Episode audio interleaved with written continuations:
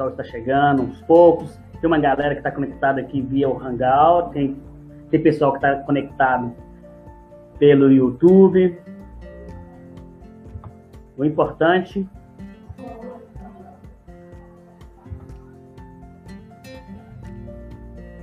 O importante é que a gente vai agora começar, né? Essa etapa importantíssima aí, né? Um momento de satisfação nossa desse lançamento, né? Que a gente terminou. A gente começou esse processo, né? Dentro do coach para jovens e através de um hangout desses, né? A gente falou, né? Me pediram para mim fazer um hangout, foi o primeiro hangout do coach para jovens. E dentro desse hangout, a gente a gente falou sobre os desafios, professores. Eu estou em sala de aula já há um bom tempo e a gente falou desses desafios. E comecei a postar, fiz um mapa mental sobre esses desafios, né? Nós editamos lá nove desafios dos professores e acabou que surgiu a oportunidade de escrever artigos para o blog. E a repercussão dos artigos, dos dois primeiros artigos no blog, foi tão interessante que então a gente decidiu criar um e-book, lançar um e-book. E de lá para cá, né, foram nove meses e nós começamos a trabalhar, a discutir, a conversar com muitas pessoas sobre a educação, sobre a sala de aula, sobre os problemas que a educação está enfrentando. E nessa, nessa caminhada, né, foi quando a gente foi trabalhando cada etapa, cada momento ali das discussões a gente chegou então, no, finalmente agora em novembro, terminando esse trabalho, concluindo esse estudo.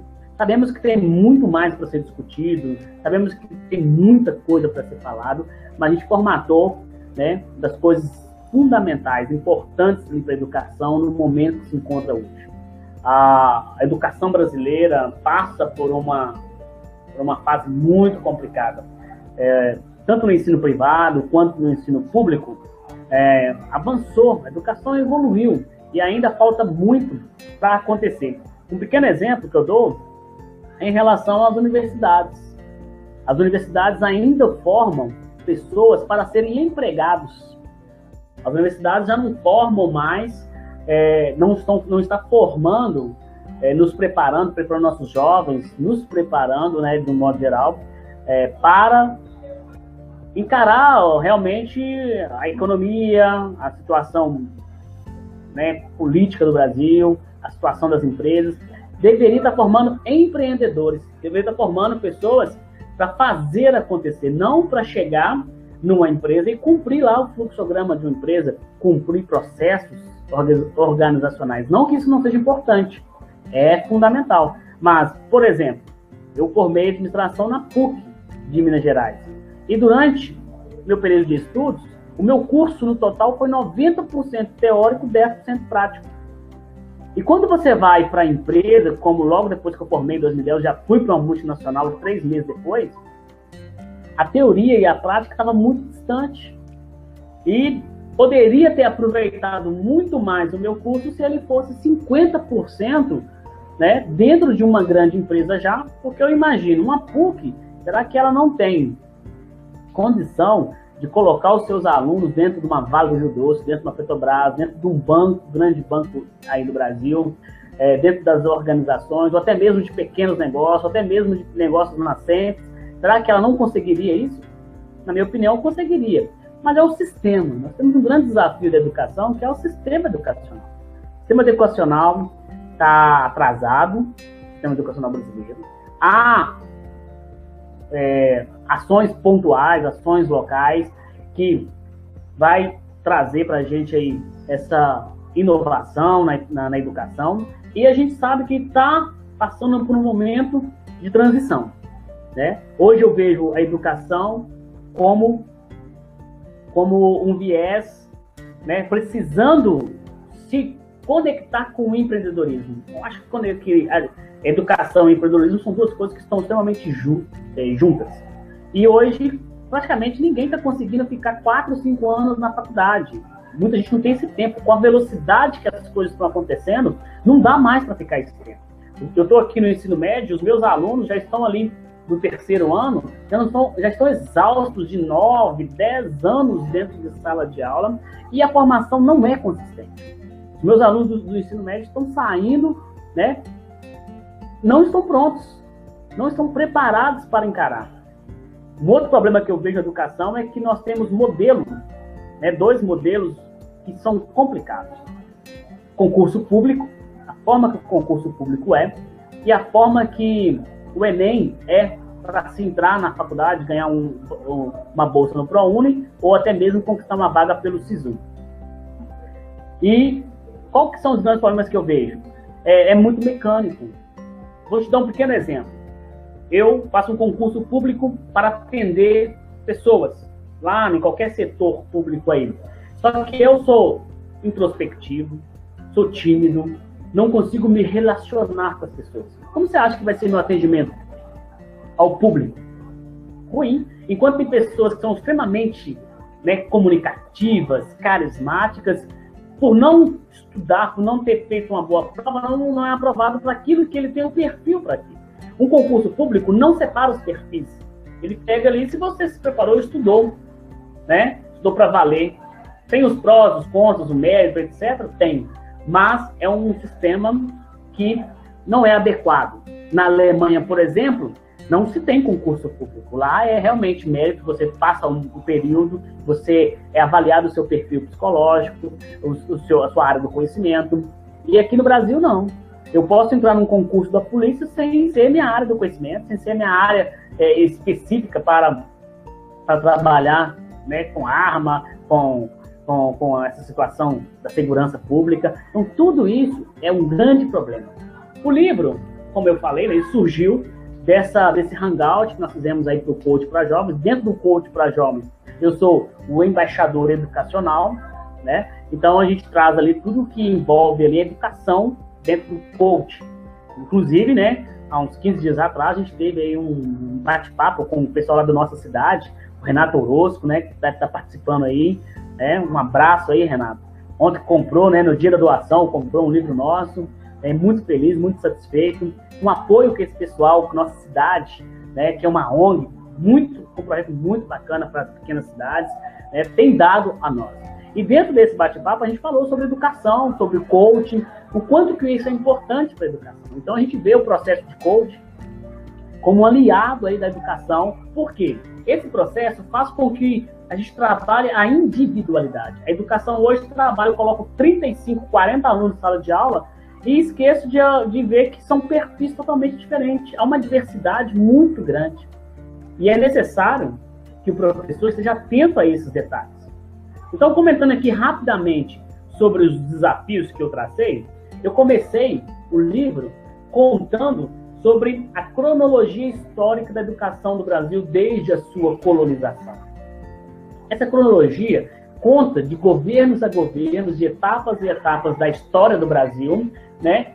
O que a educação passou de transformação naquele período. O que eu percebi dentro dessa cronologia é que muitos governantes usaram a educação, né, para outros interesses, de acordo com aquilo que era interessante para eles, né? E isso rompe né, um princípio dessa questão individual, dessa questão da, própria necessidade da sociedade e da população. Inclusive, a gente, no, no processo lá, Marquês de Pombal, ele aboliu a educação dos jesuítas, queimou os livros, né? E era um processo que vinha e que era uma educação interessante e por briga, por rixas, por alguma situação interna entre eles, ele rompeu a educação e criou um novo sistema. E a educação passou por isso vários. Na ditadura militar tem um caso. Quando foi, por exemplo, o ensino de história e geografia foi banido e entrou-se cartilhas, né, do da aquele moral e cívica, né, de vários outros estudos que foi incluído ali no lugar de história e geografia, porque a história e geografia eram matérias filosóficas que gerava a discussão, que gerava a crítica, que gerava o pensamento, e isso naquele momento da ditadura militar não era interessante. Então aconteceu muitas coisas com a educação. Um outro problema nessa cronologia foi quando tentaram democratizar a educação. E aí se espalhou, criou-se uma gama muito grande, uma demanda muito grande para professores. E veio, né, muitos, infelizmente, naquela época, muitos professores que não estavam preparados para a educação. E, infelizmente, a gente tem né, muitos professores que não estão preparados para a educação, para lidar com essa realidade e dentro de sala de aula. Outro ponto que é importante, a carreira do professor ao longo dessa cronologia foi deixada de lado por questões políticas também. É, a gente, como professor, a gente tem um histórico aí muito impressionante. Né? Muito impressionante no sentido de a carreira não é algo atrativo. A carreira do professor não é atrativa, é, não se atrai grandes profissionais para isso, e os bons professores acabam saindo para outras áreas do mercado de trabalho. Por quê? O salário, é, e com todo respeito, é insignificante. Não, não dá para se sobreviver, por exemplo, como professor de escola pública. Se você quiser realmente ter uma qualidade de vida como professor, você não vai ter. Muita gente me questiona. Eduardo, hoje eu estava aqui fechando uma pós-graduação com o pessoal do, da faculdade, que eu preciso fazer, né, na, na minha carreira exige essa, essa pós-graduação que eu vou começar o ano que vem. É, o cara chegou para mim, Eduardo, você com MBA em gestão empresarial, você formado em administração, o que você está fazendo na educação? Esse cliente perguntou, ele falou assim, você devia estar ganhando dinheiro em outros lugares. Eu falei assim, ó, educação é minha missão, educação é meu chamado, educação é meu compromisso. Eu larguei uma multinacional, eu poderia ter ido para Colômbia trabalhar numa multinacional, mas eu tenho um, é meu, é, é, minha, é meu sonho de carreira. Eu tinha 13 anos quando eu escolhi ser professor. Eu conto isso lá no livro, né? do meu sonho, do meu projeto, da minha meta. Então, esse é o primeiro capítulo do livro que fala sobre esses desafios, a cronologia histórica. Tá? O segundo capítulo fala de um ponto importantíssimo, que fala sobre a distância que existe entre pais, professores e alunos. Há uma distância gigantesca, uma distância gigantesca. E essa distância, o que, que ela faz? É, a gente, em vez de somar forças, a gente divide. Então, os pais é, transferiram para a escola a educação. Só que a escola, o papel da, da, da escola não é a educação em si. A, a, escola tem um papel de uma parte da educação que o Mário Sérgio Cortella diz muito bem em várias entrevistas, que é o papel da escolarização. A escola tem um papel de, da escolarização do aluno. Eu acho até engraçado uma frase que ele comenta, é que o pai chegou na reunião para ele e falou assim, olha, eu tenho dois filhos e não dou conta deles, né? Agora, a gente entende que se um pai com dois filhos não dá conta da, de, da educação de seus filhos, imagina um professor com 30 a 40 alunos nas mãos. Então, ou seja, como que o professor vai conseguir gerenciar tudo isso? Então, os pais não podem transferir a educação dos seus filhos para a escola, nem para os professores.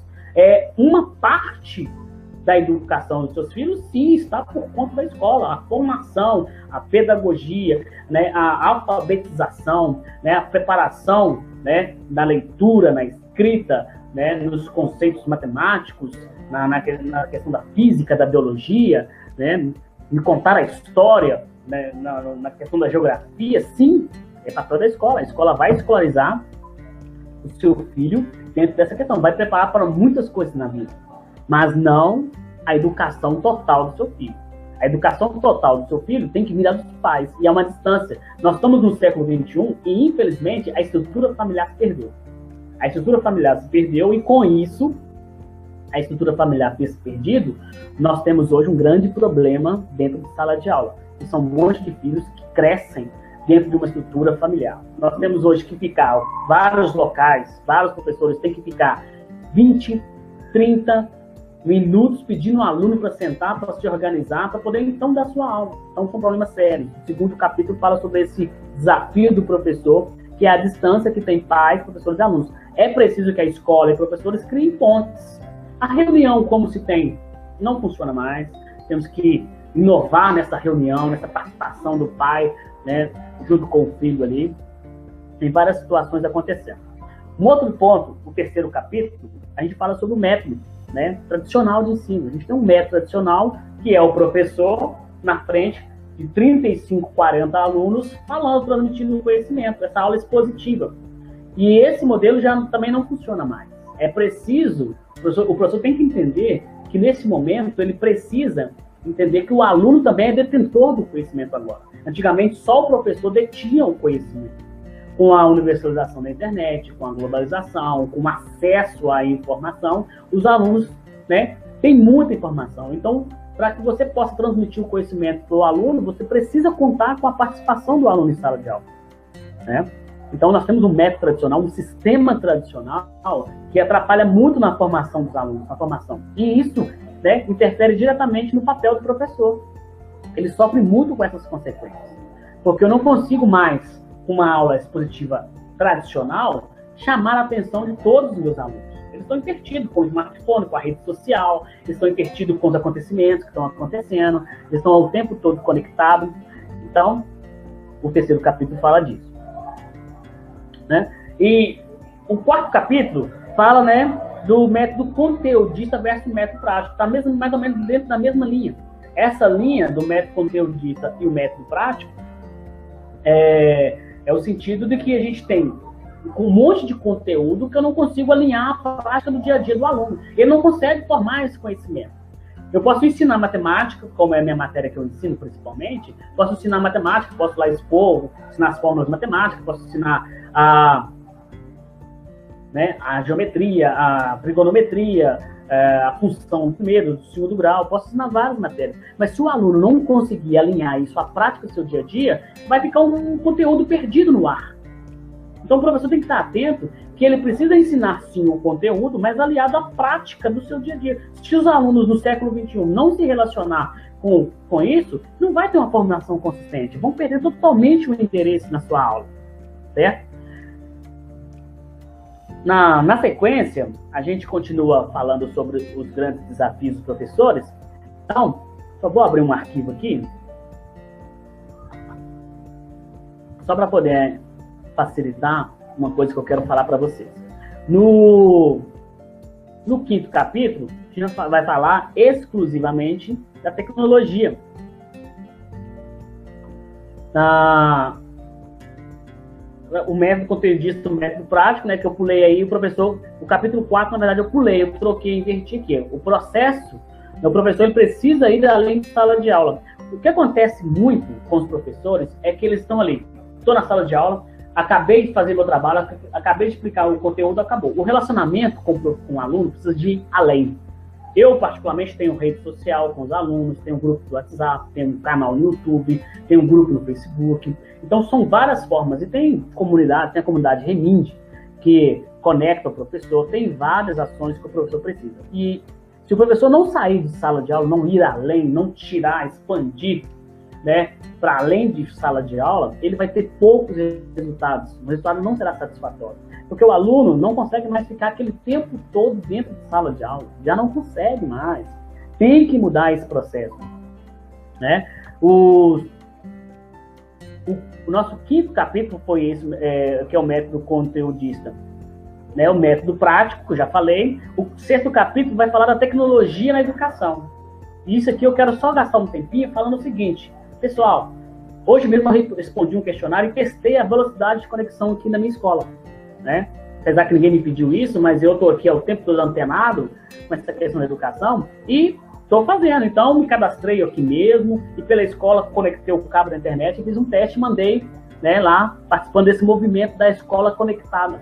A gente está conectado, não adianta mais você achar que o aluno não vai estar conectado. Então, temos que pensar uma forma dos professores né, pegar a tecnologia que se tem, modelo de ensino híbrido, que mescla o presencial com o virtual, é, criar um canal no YouTube, produzir videoaulas, levar né, não só o PowerPoint, tem o Prezi, tem outras ferramentas que você vai levar para a sala de aula, porque não tem como mais a tecnologia ficar distante da educação. Isso é uma realidade e muitos professores ainda temem anexar a tecnologia com a educação. Não pode temer, você precisa gravar. Infelizmente, eu tenho colegas aqui de trabalho que não acessam computador, não acessam o e-mail, não tem e-mail. Em pleno século XXI, você ter um profissional que não tem e-mail, é, é, muito complicado. Então nós precisamos avançar, precisamos romper essa barreira. É, Tem-se uma lei aqui em Minas Gerais que é proibido o uso de telefone celular em salas de aula. Eu sou contra. Eu sou contra porque a conexão, o relacionamento. Eu lembro que eu tive uma aula aqui com o pessoal do sétimo ano, estava falando de geometria sólida. Estava muito abstrato. O aluno não estava conseguindo. Aí eu pedi a eles para acessar a internet, pedi um aluno para compartilhar a internet que ele tinha ali, um aluno com mais condição, compartilhou, todo mundo começou a acessar. A gente foi lá no site do Japão, no, onde eles fizeram a melancia ficar quadradinha para acomodar espaço. O japonês tem muito disso, né? Lá tem pouco espaço, eles otimizam tudo. Os alunos ficaram impressionados de ver a melancia quadrada, porque redonda não, não, não, não cabia. Então, a conexão com a internet fez com que eles conseguissem visualizar a geometria sólida que eu estava ensinando para eles ali, algo que estava abstrato, eles conseguiram ver na prática como que aquilo funciona. Então, é, como é que eu vou proibir o aluno de usar o telefone celular ou tablet dentro de sala de aula? Não tem como mais. O professor do século XXI não pode mais pensar nisso. Né? No capítulo então, nosso capítulo 6 fala sobre tecnologia e educação. Então, lá tem todas, várias ferramentas que você pode usar, né? Várias conversões. Eu tenho que levar vídeo para a sala de aula, eu tenho que levar o data show, eu tenho que levar o PowerPoint, eu tenho que levar a rede social, tenho que fazer um monte de coisa. O sétimo capítulo é um dos mais importantes, na minha opinião, porque nós temos historicamente, historicamente a gente tem uma, uma herança maldita desde nossa colonização. Desde a nossa colonização, não foi interessante para os nossos colonizadores que nós pensássemos.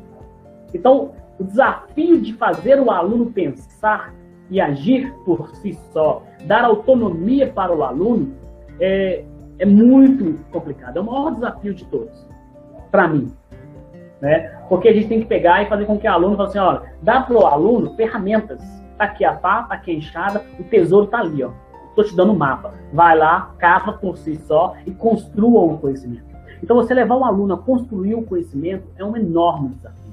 Fazer ele pensar, fazer ele raciocinar. Em matemática, a gente sofre muito com isso, porque nós temos uma geração de alunos que não raciocinam, que não pensam. Eu tenho, um aluno, eu tenho vários alunos que pegam uma questão matemática, que ele começa a ler, já acha aquilo muito complicado, para de pensar, trava e não faz a questão porque ele parou de pensar, ele travou o conhecimento, ele parou ali, né? E não raciocina, não desenvolve. O próprio sistema que nós temos da educação, o sistema de ensino, faz com que nossos alunos fiquem ali mecânicos. Pego, faço uma prova, lá, beleza, né? Eu não dou autonomia para o aluno, eu não dou autonomia para o aluno discutindo. Eu lembro que na, preparando vários, vários materiais para o livro, eu, eu peguei um, uma, um canal no YouTube que se chama Ciclo da Matemática. E eles falam algo que eu achei sensacional. Eles falam assim: o professor perguntou quanto que eram 7 mais 3. O aluno errou a conta e falou que era 11. E o professor falou assim: não, você está errado. E foi para o próximo. E a pergunta desse, do ciclo de matemática foi assim: o que, que gerou de conhecimento o aluno ter errado? A atitude do professor deveria ser perguntar por que, que ele chegou naquela conclusão, naquela soma. Qual foi o processo do conhecimento que fez com que ele somasse 7 mais 3 e desse 11 e não 10? Então, às vezes, o errar, a gente não dá valor ao erro.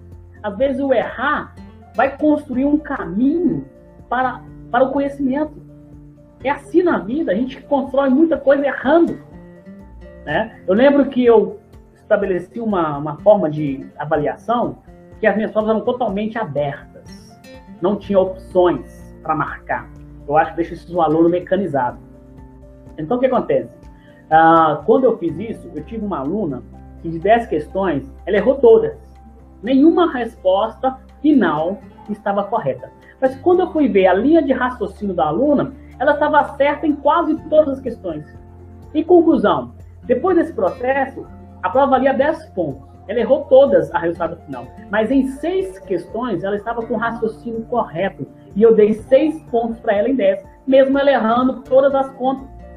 Eu valorizei o processo do conhecimento, da construção do conhecimento. Então isso é fundamental, isso é fazer o aluno pensar, isso é fazer o aluno experimentar.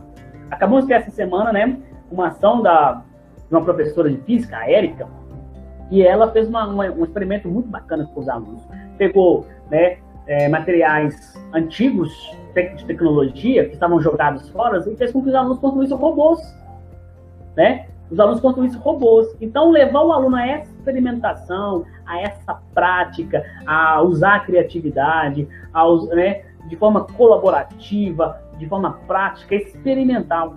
É, o, tem um pessoal de um portal muito, muito importante, né? A Revolução da Educação, eles falam o seguinte, que a escola deve ser um lugar de experimentação. Então o aluno tem que vir para cá, se sentir em casa e experimentar mesmo. Errar, fazer de novo, construir o conhecimento, por que, que errou, por que, que não errou, por que, que um pensa daquele jeito, por que, que um pensa do outro jeito. Então, a escola precisa ser este lugar interessante. E o capítulo 7 do nosso livro fala sobre esse desafio que o professor tem de fazer o aluno pensar, da autonomia para os alunos. E eu vejo isso com muitos pais. Eu vejo pais não dando autonomia para o filho já desde pequeno, e dentro dessa autonomia desde pequeno. A Alessandra Alcrimin, né, que é a minha mentora, que é minha parceira, foi minha professora no MBA, hoje a gente é parceiro em vários projetos, prefaciou o nosso livro, fez a revisão com todo amor, com todo carinho. Sou muito grato à Alessandra por tudo que ela né, representa na minha vida, na minha carreira, no meu processo educacional. Ela, ela né, me conectou com muitas coisas. E eu aprendi que a gente precisa o tempo todo né, criar né, de forma criativa. Ela inspira a gente a criação, ela faz um monte de processos com a gente. Então, é, fazer o aluno pensar por si só, levar ele a essa compreensão é fundamental. Então, o nosso capítulo 7 fala desse, desse desafio do professor aí de fazer o aluno pensar. Né? O capítulo 8 foi uma junção de dois desafios. Né? Eu resolvi fazer a junção de dois desafios que tinha muito a ver, que era a falta de apoio do professor, né, ao, a carreira do professor. O professor não tem apoio do Estado, né, ou da instituição, assim, de um modo geral, não tem, porque não é atrativa a carreira. É, o professor, às vezes, não tem apoio dos alunos, porque a maioria hoje, infelizmente, não quer estudar para valer. Só depois que eles vão ver, a maioria, só depois que vão ver a importância do estudo. O professor tem a falta de apoio dos pais, que não pegam com o aluno e mostra para o seu filho. Os pais não mostram muitas vezes para o seu filho a importância de estudar, a importância né, do papel do professor na vida dele. E dentro desse capítulo 8, a gente fala da falta de apoio e a grande missão do professor. O professor hoje, ele precisa trabalhar bastante com essa questão da sua missão, do seu papel. Eu poderia estar numa grande empresa, poderia estar com outro salário, poderia estar fazendo um monte de outras coisas. É, colegas meus de trabalho ficam rindo de mim, você fica aí fazendo, esse livro você vai vender. A questão, quando a gente escreveu o e-book, que por enquanto está só na, na forma digital, ah, não era nem de vender né, um monte de cópias. É lógico que todo mundo faz com algum objetivo. Mas quando eu terminei de escrever o livro e a Alessandra me mandou todo ali revisado, prefaciado, eu terminei e falei assim: estou satisfeito. Se não vender nenhuma cópia, eu me dou satisfeito, porque o fruto daquele trabalho ali foi muito satisfatório. Eu fiquei muito feliz com o resultado. Fiquei muito feliz com o resultado. E se a gente está em sala de aula hoje, é porque a gente acredita nessa missão, nessa transformação, no poder transformador da educação. Eu lembro que eu li um livro de Howard Hendricks, que é um livro que eu já li mais de 10 vezes, Ensinando para Transformar Vidas. Né? Tem muita coisa do livro dentro do meu próprio livro. Então, é, quando você tem o poder de tocar na vida das pessoas, é algo assim que não tem preço. Eu adoro a educação, adoro sala de aula, adoro participar desses processos de, é, discussão. Estou agora discutindo a educação, vai ter uma nova gestão que vai assumir agora a, a, direção da escola. E mesmo sem receber nenhum centavo, mesmo nem saber se eu vou trabalhar nessa escola ano que vem, estou ajudando eles a elaborar um projeto para o ano que vem. Estou ajudando eles a elaborar um projeto para o ano que vem.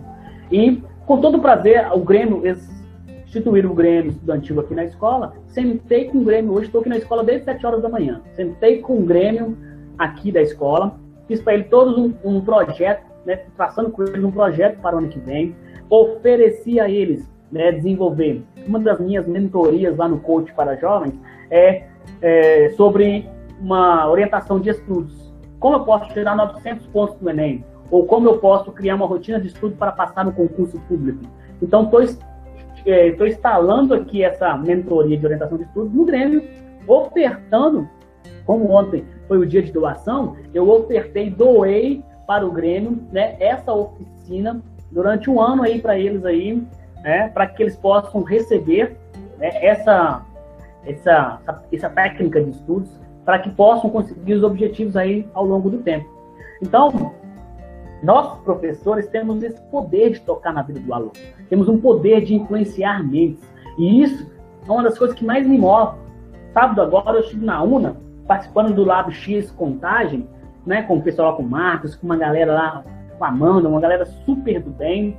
Né? Fui convidado para um café cultural amanhã, né? Estou muito ansioso para participar, onde vão discutir da Fundação Itaú, onde vão discutir essa questão da micro-revoluções. Quando a Alessandra colocou lá, né, que nós somos promotores de micro-revoluções, a gente pode, né, localmente fazer uma revolução, eu fiquei né, apaixonado por esse termo. A gente está usando o tempo todo. Então, eu estou tentando criar aqui, onde, onde eu estou, com um grupo de alunos que estão à minha volta, uma pequena revolução, uma micro-revolução na mente deles fazer eles pensar, ver o mundo de forma diferente, ver a política de forma diferente, ver a economia de forma diferente, ver o mercado de trabalho de forma diferente, enxergar suas vidas com perspectivas, com esperanças, né? sabendo que eles podem construir o futuro deles. Aqui onde eu trabalho, a gente tem muitos alunos que não têm expectativa nenhuma do seu futuro. Expectativa nenhuma, né? É, assim, é tão carente aqui a região, em alguns pontos, que não tem expectativa nenhuma. E aí você começa a ver um aluno ou outro a criar né, uma nova esperança. E isso não tem preço. Isso o professor não tem preço. Então, quando a gente conclui o livro lá falando que o professor não tem apoio, mas que ele está aqui porque ele, ele, tem uma grande missão e eu vou cumprir essa missão, eu já me dou por satisfeito. Se o governo não, não, não me der uma carreira melhor, se eu não conseguir desenvolver dentro da escola nenhuma outra perspectiva, eu já estou super satisfeito porque não tem preço quando você toca na vida de um aluno, toca na vida de uma pessoa e transforma a mente dela.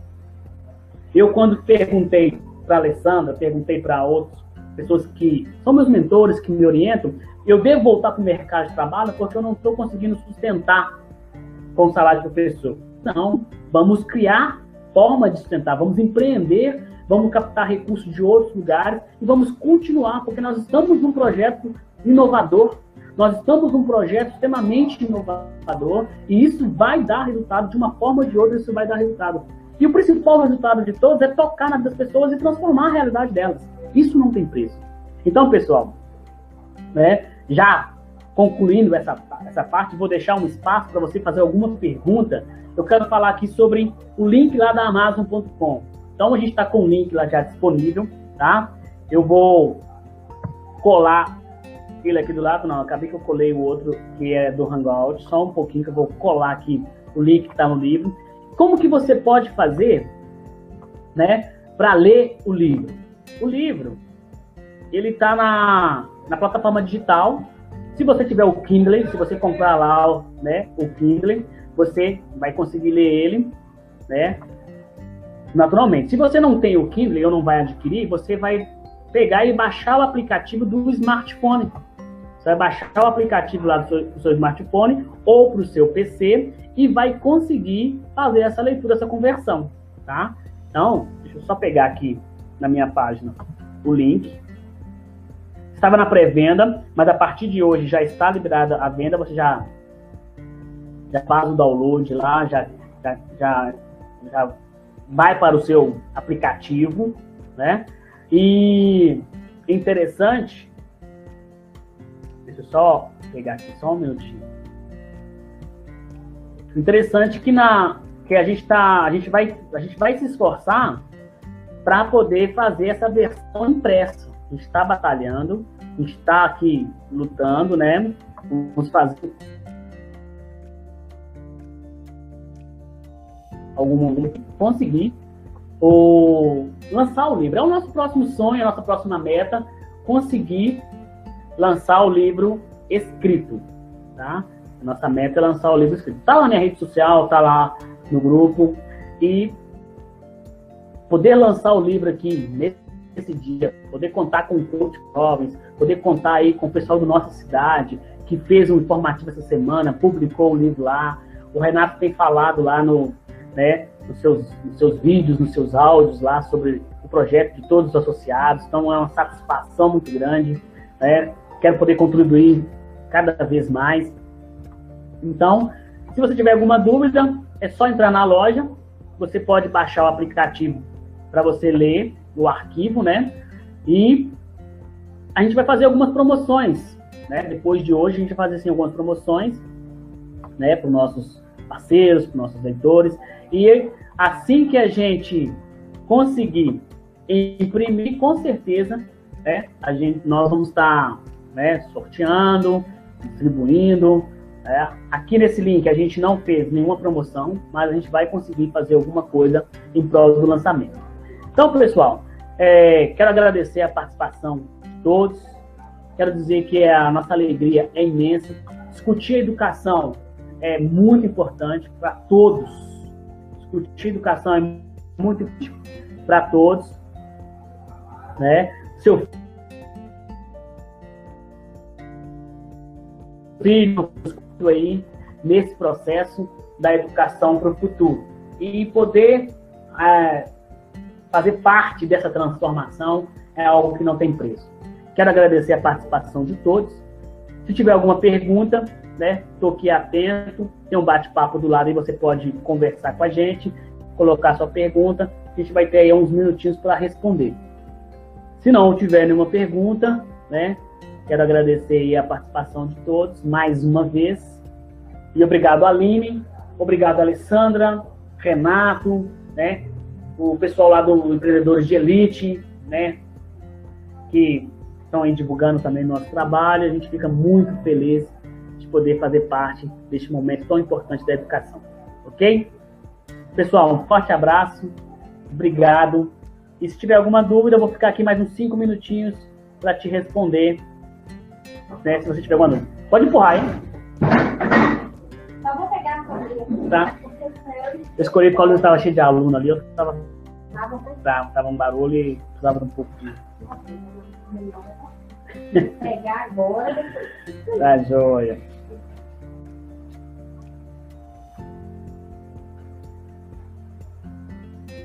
Pessoal, então, não apareceu nenhuma pergunta, respondam na rede social. Né? Um forte abraço para todos e até a próxima oportunidade.